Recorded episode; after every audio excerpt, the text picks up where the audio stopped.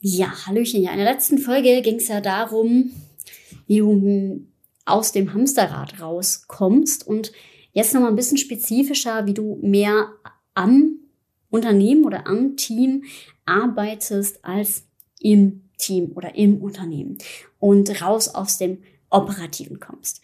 Ich beobachte das nämlich immer wieder, dass sich viele Führungskräfte noch so im Operativen verlieren. Das führt eben nicht dazu, dass wir uns selbst im Hamsterradrennen sehen, nicht nur, sondern ist auch unternehmerisch überhaupt nicht schlau. Und genau deswegen geht es darum in dieser Folge. Viel Spaß! Go Wild, der Podcast, den du brauchst, um dein Team Spirit auf Durchstarterkurs zu bringen. Ich bin Alexandra Schollmeier, Kommunikationswissenschaftlerin und Design Thinking Coach und ich freue mich, dass du eingeschaltet hast, um mit mir gemeinsam dein Teampotenzial zu entfesseln. Also lass uns nicht länger warten, los geht's. Als Führungskraft noch stärker als Unternehmer ist deine Rolle, die Fäden in der Hand zu halten. Und na klar, im Team sind manche Strukturen so gebaut, dass du neben dem Fäden in der Hand halten tatsächlich noch operativ tätig bist oder auch tätig sein musst. Und das kann man nicht vermeiden. Trotzdem sollten beide Rollen klar voneinander getrennt sein. Die strategische Rolle der Führungskraft sollte so gut es geht wirklich den Fokus haben, Fäden in der Hand zu halten. Denn es wird auch unter Umständen etwas schwierig, wenn man ähm, zu viel in dem Team selber mitmischt. Außer die Rolle, die man dort hat, ist klar abgegrenzt. Also bei mir ist es ja zum Beispiel so, dass ich den Vertrieb selber mache.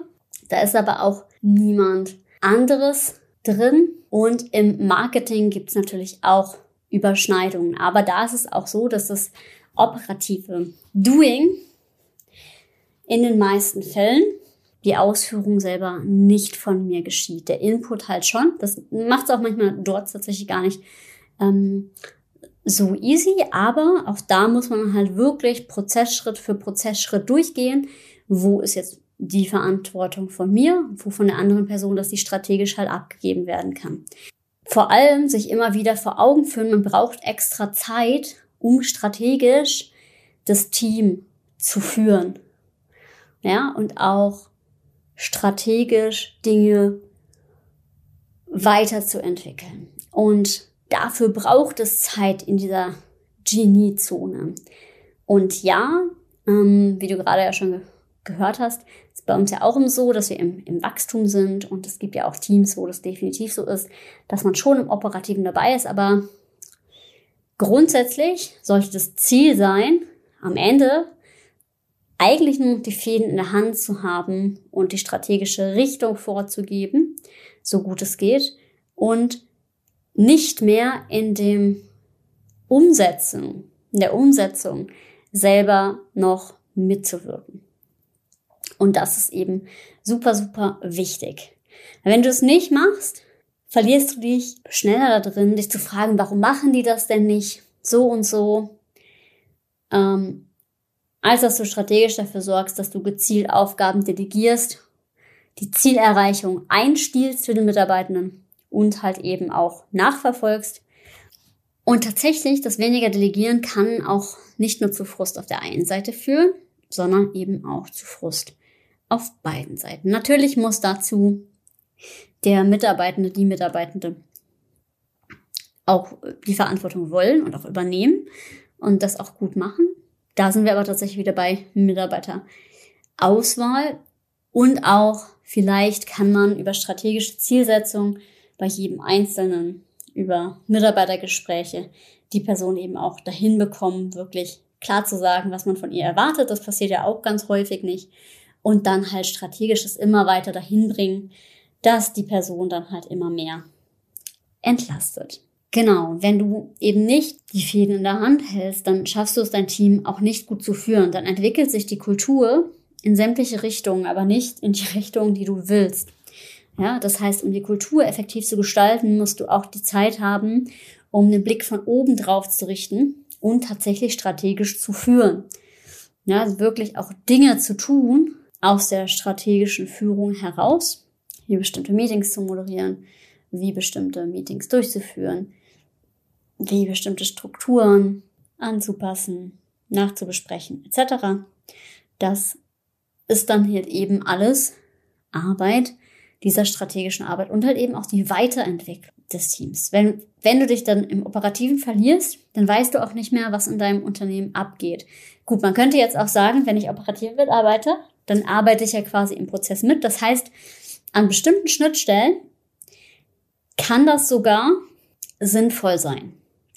Also Beispiel bei uns mit dem Vertrieb macht es total Sinn, stand jetzt auf jeden Fall, ähm, dass ich da sehr stark drin bin, weil das natürlich auch eine Schnittstelle ist, an die andere Stellen im Unternehmen auch andocken. Und dann muss eben die Schnittstellenkommunikation sehr gut geregelt sein. Man bekommt halt eben auch mit, wo in den Prozessen Dinge haken. Ja, das ist natürlich dann der Vorteil davon. Das heißt, wenn man so in diesem Zwischenstadium ist, wo man in manchen Sachen operativ drin ist, in anderen nicht mehr, immer wieder bewusst machen, zum Beispiel durch Retrospektiven, durch das Team einbinden, immer wieder gucken, was geht da eigentlich ab, auch Mitarbeitergespräche führen.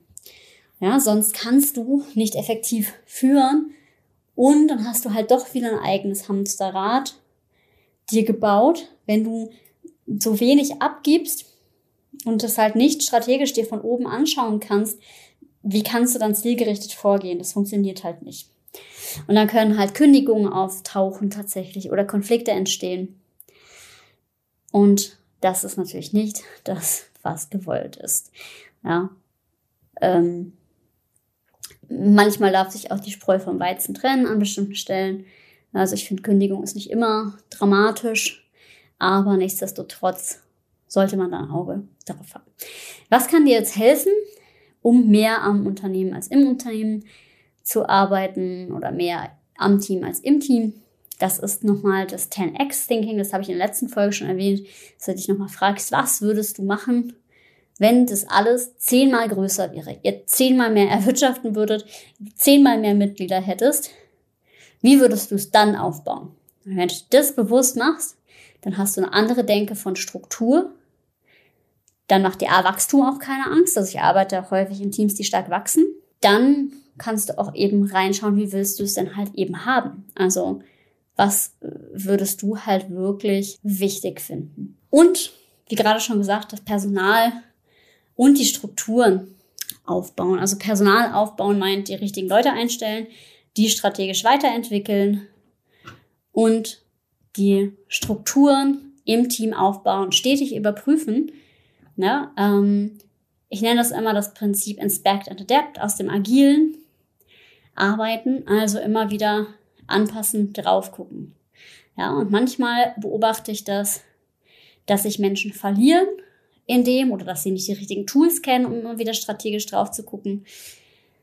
Deswegen ähm, ist das super, super wichtig. Das erlebe ich sogar sehr, sehr oft. Also, weil sie sagen, nicht wissen, in welchen Intervallen soll das Team prüfen. Sie wissen nicht die richtigen Tools. Und da habe ich ganz, ganz viele in der Hand. Die sind auch Thema in meiner Führungskräfteausbildung. Die verlinken wir nochmal. Und ja, überleg dir, was brauchst du? Also geh mal mit der Frage raus, mach dir da auch gerne Notizen zu. Was brauchst du, um mehr am Team als im Team arbeiten zu können? Wen musst du wie weiterentwickeln? Wo hast du noch nicht genug Freiheit? Wie müssten die Stellen aussehen? Was davon ist realistisch und was nicht? Ein bisschen geht immer an Entwicklung. Ein bisschen mehr an Strategie, Struktur geht immer, egal, auch wenn Personalmangel herrscht. Das stelle ich halt immer wieder fest. Umso wichtiger ist es, auf die Strukturen zu gucken. In dem Sinne sage ich wie immer, sei mutig und hab wilde Ideen. Bis zum nächsten Mal. Ich freue mich drauf.